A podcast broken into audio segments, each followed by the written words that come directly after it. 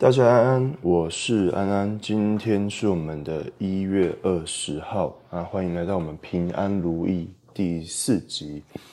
那不晓得大家有没有收听过前三集的呢？第一集有第一集我们在讲有没有喝水这件事情，第二集我们在讲大家很有可能不喜欢喝水的原因。那第三集呢？我们讲了在膝盖下放枕头，可能不是那么一个恰当的一个方式。那这三集其实，呃，本来我没有并并没有打算要去把它做一个类似连载，但是无形中就去把很多事情去串了起来。那我也觉得蛮有趣的。那今天起了个大早，想说趁上班前，先来跟大家分享一下，就是。第四集的话，我想要来跟大家讲，当上一集你听完之后，哦，原来其实我们可能不是那么不是那么适合每天把枕头放在膝盖下去睡觉的时候，那这时候可能衍生的问题是，那呃，我们的床垫呢？床垫该如何去选择呢？啊，以及我们的枕头呢？枕头该如何去选择？啊，以及甚至在我们的鞋子，然后会来自于鞋垫，那甚至在我们的椅子啊上的挑选，那其实，所以在讲这些主题之前，我想先跟大家说的就是说，呃，先跟大家下一个小结论，就在于说，其实很多时候舒适啊舒服，可能没那么实用。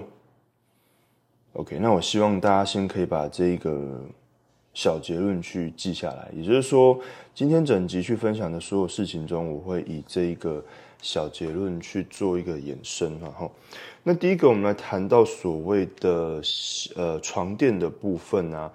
那很多人会喜欢问我说，床垫到底该睡多紧？呃，睡多硬呢？到底该睡软的呢，还是说睡独立筒的呢？支撑的呢？记忆的呢？坦白说，哈，其实大部分的材质，我认为都是可以的，但是要端看你的身体紧不紧绷，啊，僵不僵硬，重不重。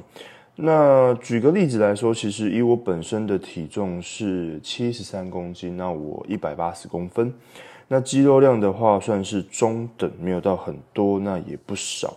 那以我太太的话呢，她应该是一百五十九公分啊，说一百六啦。那体重的话呢，应该是五五叉叉对。那现在怀孕呢，可能会到现在好像是七十一啊七十二，可能体重跟我差不多，因为背了一个小宝宝在身体内嘛。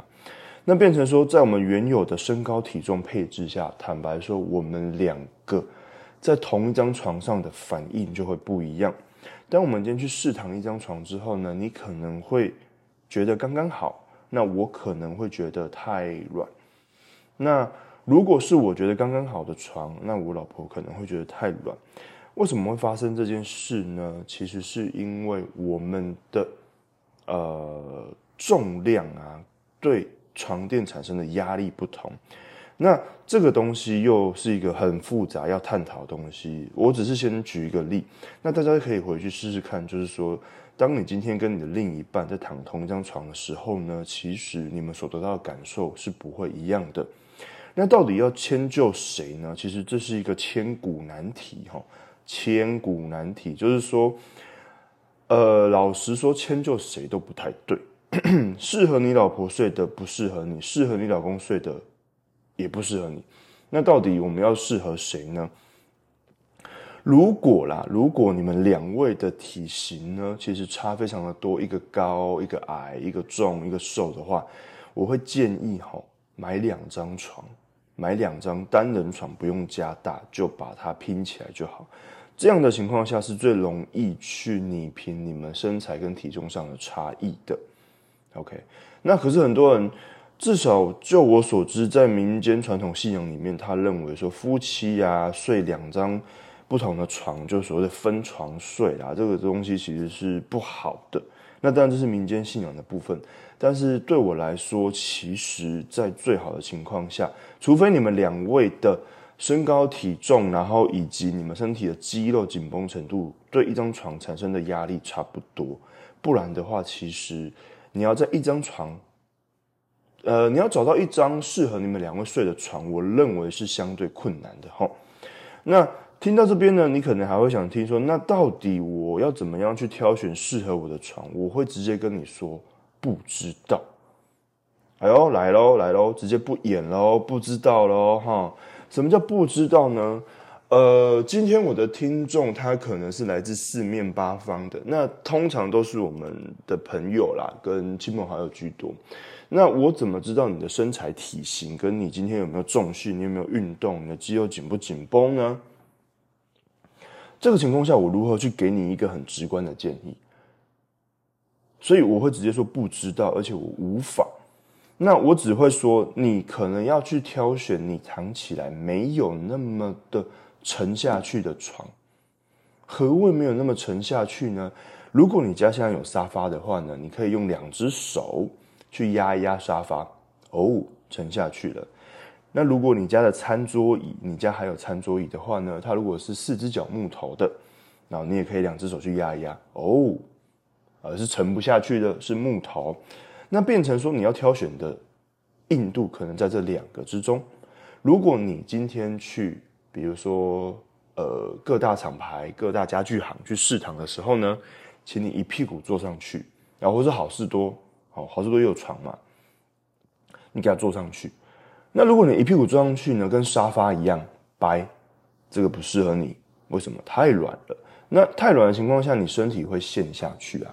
那陷下去的时候呢，其实你在长时间躺着睡觉的时候，可能就会容易造成你的腰酸背痛啊，啊，睡了起不来啊，等等的。那如果呢，今天你躺了一张床呢，哎，坐下去，哎，跟这个木头一样，完全没有下沉，这个也不适合你。OK，这个可能就太硬了。那你整天躺在木头上睡觉，我相信是不是那么舒服的？所以其实借在这两者中间呢，其实我嗯，给大家一个更直观的选择，可能会是什么？哎，我等下想到的就是，我等下想到要跟大家说，因为其实它是一个借在中间。那通常啦，通常我都会用我们的工作床去做一个标准，就是说。我们工作的这个徒手床，其实它也怎么说？它是相对质地比较硬的。那变成说，对大部分的人来说，它的支撑性是够的。可是对比较瘦小的女生、比较没有肌肉量的女生来说，可能是不够的。那我通常都会跟大家，呃，去用这个去做标准。也就是说，这个标准呢，你可以记住这个硬度。那你去找床垫的时候。你可能就要坐上去、躺上去的时候，差不多是这个支撑性。那这样子说，其实还是相对笼统。我会建议哈，大家去比较一下。如果你家刚好你的房间有床，爸妈房间有床，什么小孩啊，哈，兄弟姐妹家有呃有，就是房间有床的话，你可以去比较一下。你可以一屁股坐上去，去感觉一下，到底那个下沉的状态有没有差很多。那我会说哈，其实床啊是一个消耗品。OK，因为呢，它其实下面是弹簧，不管它是独立筒啊、乳胶啊，大部分的床其实下面都是弹簧。那弹簧其实它是会有寿命的哈，所以其实我会建议大家啦，不要买太贵的床，OK，不要买那种一张几十万啊、上百万啊，号称怎么样怎么样怎么样的床，因为通常在我的经验里面，这样的床其实都偏软。呃，我不晓得大家有没有去住过类似五星级饭店，四五星级饭店以上，大部分他们的床都超级爆炸无敌软。那这个就会 echo 到我一开始讲的这一个小结论：舒适，舒适通常不实用。你今天花了万把块去住五星级饭店的时候呢？哦，一躺上床，你觉得哇，有放假的感觉，太舒服啦，躺上去不得了了，整个。好像所有的压力都被释放了，但隔天睡醒却发现自己腰酸背痛，不晓得自己有没有这样的一个呃一个心得，呃有有一个这样的一个经验那其实通常往往是因为这一些五星级饭店啊、星级酒店，他们给予的床其实通常都是偏软的，而且软到不不可思议。那当然一躺的时候你会觉得舒适，但是长时间平躺的状态下，其实你的身体会整个是下陷的。那长时间躺的时候呢，你其实你的身体反而难以放松，所以其实我会建议大家去挑选所谓的支撑性，也就是说，当你今天一躺下去的时候，你会觉得，哎，嗯，好像没有那么软，好像也没那么硬。但是你要想哦，你今天才一躺上去而已哦，啊，就有这样的质地。那当你今天躺八个小时之后呢，我们的弹簧其实是会慢慢、慢慢、慢慢被压缩的，所以它反而啊，反而会去呃做到。减压跟支撑的效果，但如果你今天买了一张，你一躺下去就太就整个陷下去的床，那睡了八个小时，我保证你不舒服。所以其实这边是要去矫正大家的一个视听，也就是说，坊间有非常多现在非常多新的科技啊，哈，叉叉治疗师共同研发，叉叉科医师共同研发，人体工学设计。哦，记忆什么，然后什么乳胶、石墨烯，所有的科技我全部都讲一次。哦，所有我们都讲一次。那我会说，这些科技就算全部掺揉进去，也不见得是适合你的床垫。所以我才会先跟大家说，我怎么知道你多重？我怎么知道你多胖？我怎么知道你适合多硬的床？我不会知道。但是你必须要亲自，哈。亲自去网络上，呃，不是网络上，不好意思，我会建议去实体店面，OK，实际上去躺躺看，去家具行躺躺看，然后呢，不要盲从太贵的东西，太贵的东西通常都不好睡。那至于你说多贵算贵呢？坦白说，我们去年呢，在我的老家换了一张八千块的床垫。哇！一开始睡硬邦邦的，这是什么鬼啊？哎，睡了一两个月后，发现真舒服，那个支撑性真够，乃至于我太太她现在从呃五十几公斤加了十几公斤变七十几公斤之后，她睡那张床，她反而觉得非常的舒适。为什么？同样的一个身高，当你的体重变重的情况下，对于单位面积的压力是加大的。这时候，如果你睡本来。适应的床其实都太软，所以这也可以合理去解释啦。基本上不会有人在怀孕后期去换床。那你怀孕前睡的习惯的床，怀孕后期一定太软，那怎么办呢？呃，基本上真的不能换床啊，因为怀孕的时候我们会说有所谓的胎神嘛，所谓的床神之类的，我们不能去去更换它。那但这属于民间信仰的部分啊。但是其实大家就可以用侧睡的方式啊，然后甚至什么呃什么枕啊，有一个弯弯的那个枕，那个我觉得还蛮棒的哦。就是当你在两只脚，当你呃呃，今天你今天是一个孕妇，肚子变大的情况下，其实你的下背压力真的会变很大。那这个时候，如果你采用侧躺睡的话，在两腿之间去夹一个枕头，其实是有效的去缓解骨盆这个压力。所以这个也是近期来我们在孕期后期才慢慢去发现的一个事情，去分享给大家。所以在床垫呢，我会给大家一个小结论，就是说，第一个我们不要买太贵的，第二个我们买有支撑性的，因为你要想哦，一呃弹簧类的东西基本上穿久了它都会变软，所以如果你一开始买就觉得刚刚好，我跟你说，睡到明年、睡到后年它就会软掉，它就会软掉。所以，变成说，当你刚开始买比较硬的情况下，有可能你要花一两个月去适应它。但适应它之后，我认为你在睡觉起来会比较没有这一些腰酸背痛啊，然后全身不舒服的问题。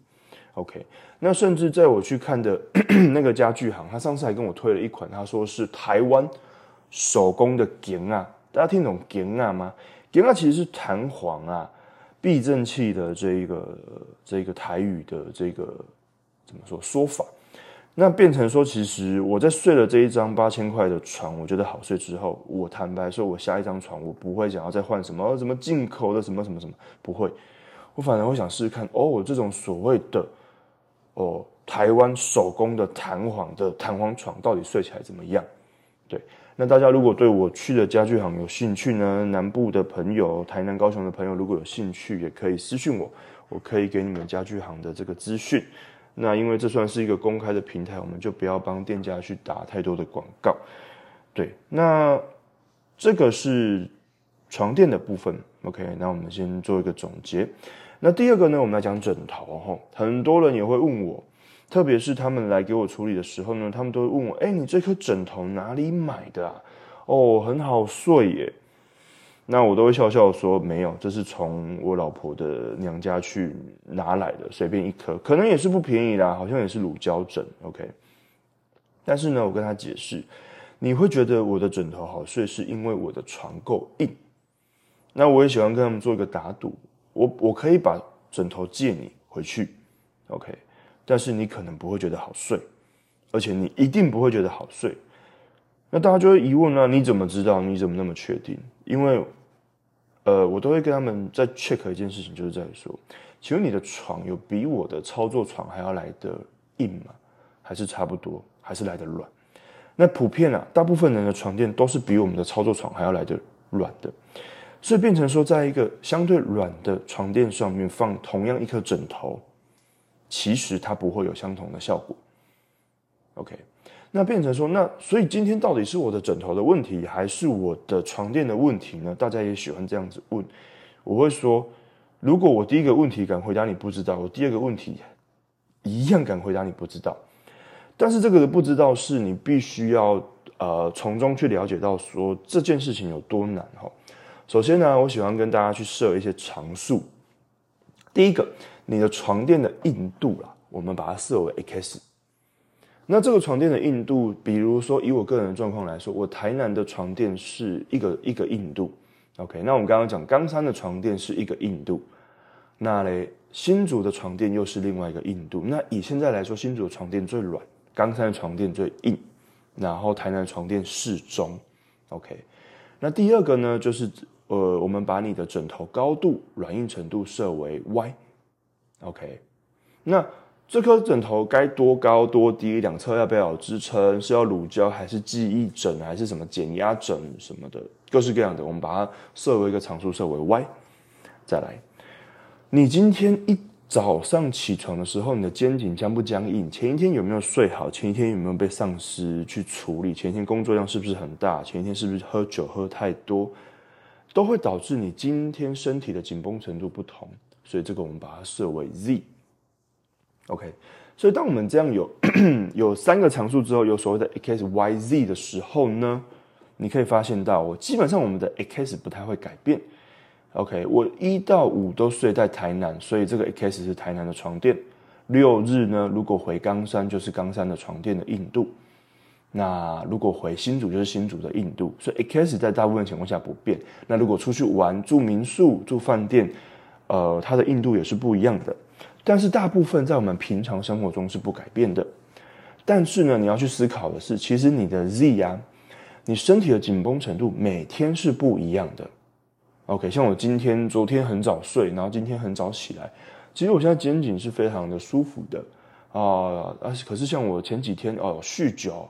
啊，熬夜啊，出国去玩，坐飞机坐太久，有时差，这些事情导致你的肩颈的僵硬程度不同，导致你这个腰酸背痛的程度不同的时候呢，坦白说，那这个 Z 就被改变了。所以我会说，其实大家的 Z 每天的紧绷程度是有一定程度的落差的。OK，那变成说哈，当你的 X 大部分不变的情况下，那你的 Z 是。呃，它不是一个常数，它是一个时常在改变的事情。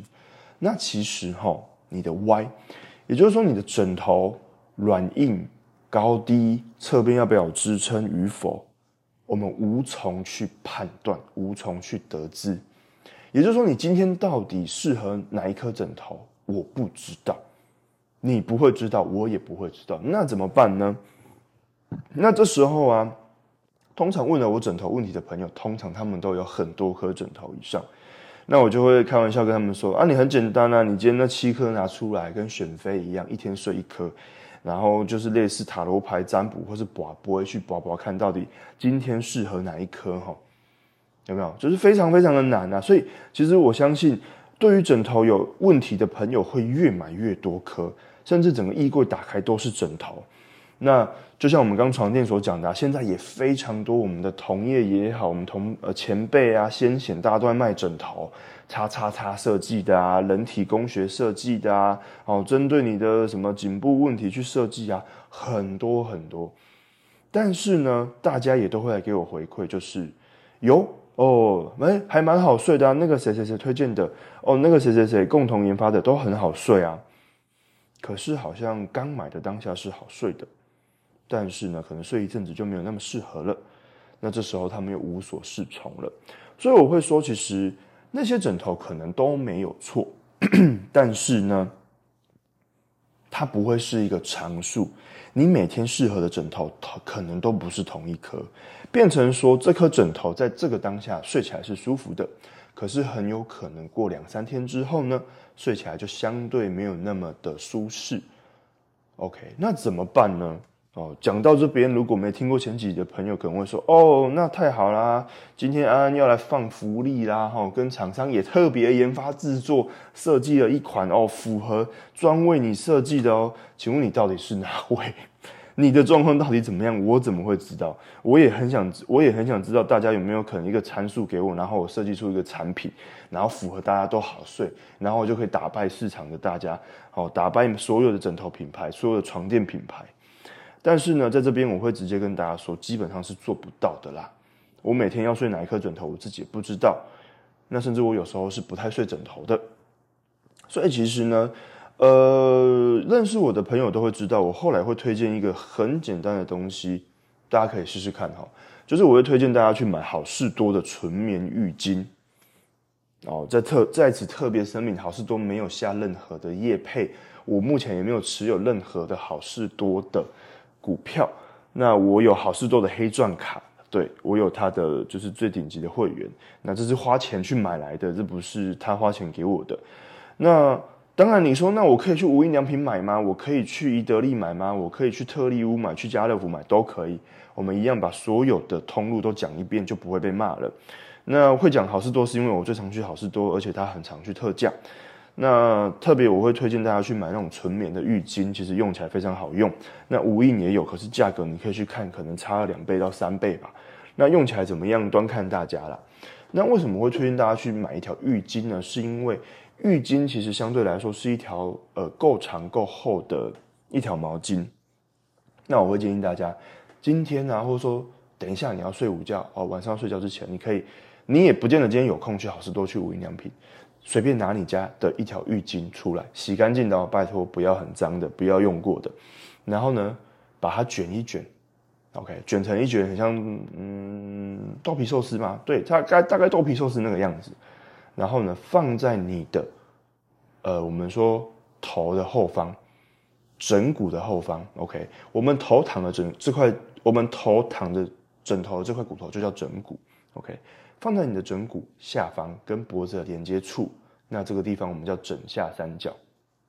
OK，那变成说，如果你把它卷一卷，也不能太厚啦，也不能太低，然后呢，把它稍微让蓬一蓬。OK，如果你躺着的时候，你觉得，哎，我的头是有被支撑到的，OK，我的脖子是放松的，那我的头没有悬空，没有在出力。它可能就是适合你今天的高度，所以一样了。回到一开始的结论，我根本不知道你今天要睡多高，该睡多高，可以睡多高。所以我会希望把这个 Y 所谓的枕头软硬高低变成一个可变数。当你今天选择一条毛巾，而不是单一颗枕头或是七颗枕头去做盲测的时候。你是用毛巾去卷一卷，你今天想要高一点就高一点，想要硬一点你就把它卷厚一点，或者是说拿一条厚一点的毛巾，哦，想要低一点就把它摊平，甚至在好的情况下，如果你的床垫软硬适中是刚好符合你的身体的话呢，很有可能你不需要枕头，你只需要在你的后脑勺，呃，所谓的我们的后脑勺去垫一个小小的毛巾，稍微去把它做一个支撑，可能就够了。所以今天呢，其实是先跟大家讲所谓的床垫，哦，跟枕头的选择。那一样，我们还是没有任何的产品可以去卖给大家，会让大家非常失望。但是希望给大家一个比较不一样的体验也就是说，诶，很有可能你根本不是需要睡很贵、很软、很舒适的床垫，很有可能你也不需要去买到很贵、一颗几千块、上万块、人体工学设计、叉叉叉设计的枕头，你可能只需要一条简单的毛巾、简单的浴巾就可以去缓解掉这一些不舒服。那原则上，在我过去的经验里面啊，其实大部分啊。会问到我枕头如何挑选的朋友，通常他们的颈椎都是比较有问题的。OK，可能容易呃肩颈僵硬啊，然后可能容易头痛啊，睡不好啊，这些东西其实都是衍生而来的。那特别呢，它会在我们的所谓的风池穴。OK，大家有听过风池穴吗？记不记得我们小时候都很常被诅咒哦啊！你现在如果洗头啊，哈啊，你出去外面哦，没有没有吹头发，吹到风就会头痛。所谓的泛头风啦，吼，那其实风池穴实际位置在哪里？其实就是在我们来，现在大家手摸着你的后脑勺，吼，那说说摸着你的后脑勺这一块就是我们的这个所谓的枕骨，台语叫所谓的凹扣啊，啊，有些人说哦，你凹扣就大开呢，凹扣就扣哎，哈，那后脑勺呢，其实它是一个类似半圆弧形，圆弧形下来之后呢，它会有一个凹槽，OK，那。这个地方呢，其实就是跟我们的第一节颈椎接的位置。注意了，各位，就像我们上上礼拜跟大家讲的，不要去按压你的肠胃，按到它痛。后脑勺也不要按。很多人会头痛的情况下，他们很长很用力的去按，但是我看到那样的做法，我都是瑟瑟发抖，因为对我来说，你只会越按越痛，你很少会把它按到好。OK，所以大家千万不要按。那其实大部分的按的那个位置就是所谓的风池穴。OK，那其实，在我们的解剖上，它其实所谓的枕下三角，那它是由四条肌肉去构成哈一个三角形，在枕骨跟第一节颈椎连接的位置。那其实呢，枕下三角大家可能有点抽象了。我们来讲爬山好了。哦，这二零二零是我们的爬山元年嘛，因为疫情，因为没办法出国去玩，那大家肯定知道所谓的嘉明湖。OK，嘉明湖所谓的天使的眼泪，我个人是没有去过，因为太远了，然后也没有时间，也没有朋友就。好，那不管，整下三角很像嘉明湖，就是它是一个独很独立的区块。那这个区块有其意义是在于说，它其实有非常丰沛的血管跟神经去通过。所以我很想跟大家讲的是，其实小时候的诅咒是对的。当你今天。头皮是湿的时候，你去外面，像现在的外面风是非常的凉的。虽然你可能不会觉得冷，但风是凉的。一旦你的皮肤受到这个所谓的凉风的时候呢，你的微血管会瞬间收缩。而当它瞬间收缩的情况下，其实你整个枕下三角所谓的后脑勺就会开始变成紧绷。那变得紧绷之后，其实你的血液循环就会变差，那就很有可能是导致你这个头痛的原因啦，吼。那当然，很多人就跟我说：“可是我洗头都有吹头发，怎么还是会这样呢？”OK，那这件事情就很复杂了，我们没有办法在剩下这一点点时间去跟大家讨论。但是我会说，基本上，如果你有这样子头痛的情况，所谓的泛头风的情况呢，不要呃每天都自己去吃成药去做缓解。好，建议还是我们去看一下所谓的神经内科、所谓的加医科去做一个充分的检查。检第一个检查我们的颈椎有没有问题，检查我们的这一个呃颈动脉、椎动脉有没有问题，去确定完这些事情之后呢，你才能去排除掉可能造成你头痛的原因。那再提醒大家一次，不要按痛它，拜托不要硬按它。有些人还会用东西去敲它，我都会觉得很危险。因为如果你真的看过解剖的话，那个血管其实超级近，而且超级细的。那一个不小心，如果你把它弄爆了，那就不会是一个水管爆掉漏水的问题而已。血管爆掉是一个非常严重的事情，所以我真的会建议大家头，OK。那包含大家去给人家洗头的时候，拜托不要让它按得这么痛，适当的按压可以放松，但是过量的力量去按压的时候，造成过度的疼痛的时候，都不会是好事情，在身体任何一个组织上面。OK，那讲到这边呢，我发现时间差不多，所以今天我们先去做一个很简单的针对床垫、针对枕头的一个分享跟建议。呃，结论就是什么？舒舒适的东西可能没那么的适合你的每一天。那你可以去找一个相对有支撑性的，躺起来可能相对没那么一开始没那么舒服的，可是长时间躺着之后呢，可能会适合你。今天如果你刚好有试了这个毛巾去垫在我们的所谓枕下三角风池穴的地方，你会发现一开始没那么舒适，可是躺了一下之后，你会发现其实你整个脖子是放松，肩颈是放松的，那就代表这个高度跟软硬适中是适合你的。那以上呢是我们今天平安如意第四集的分享。本来还想要讲鞋垫，呃，不，鞋子的挑选跟椅子的挑选，但是我想这留到我们下一次。再去做一个比较完整通盘的分享好了。那如果呢，你听了我的这一集 podcast，觉得有对于你的床垫跟枕头还是有任何问题的话，也欢迎来私讯我，不管是私讯我的 IG，或是说在呃 YT 的影片下直接留言，或是说在 Apple Podcast、Spotify 上面去做评论的话呢，我有看到也都会直接的去回应。那呃，针对我接下来要讲的东西，其实我会。把很多影片啊，就是一些分享影片都放在我的 YT，所谓的就是大家可以在 YT 找我的 YouTube 叫平安如意。那上面呢，目前会分享一些鞋垫的影片啊，鞋子的影片。那这个我想我们有下一集再来跟大家去做一个完整的介绍，就是我到底为什么要去呃看这些鞋子，以及建议大家鞋垫。OK，终于有东西可以来卖给大家了，然后。那我会去跟大家去分享，说到底我们为什么该做这些事情呢？OK，那以上是我们平安如意第四集的呃的分享。那平安如意，下次见。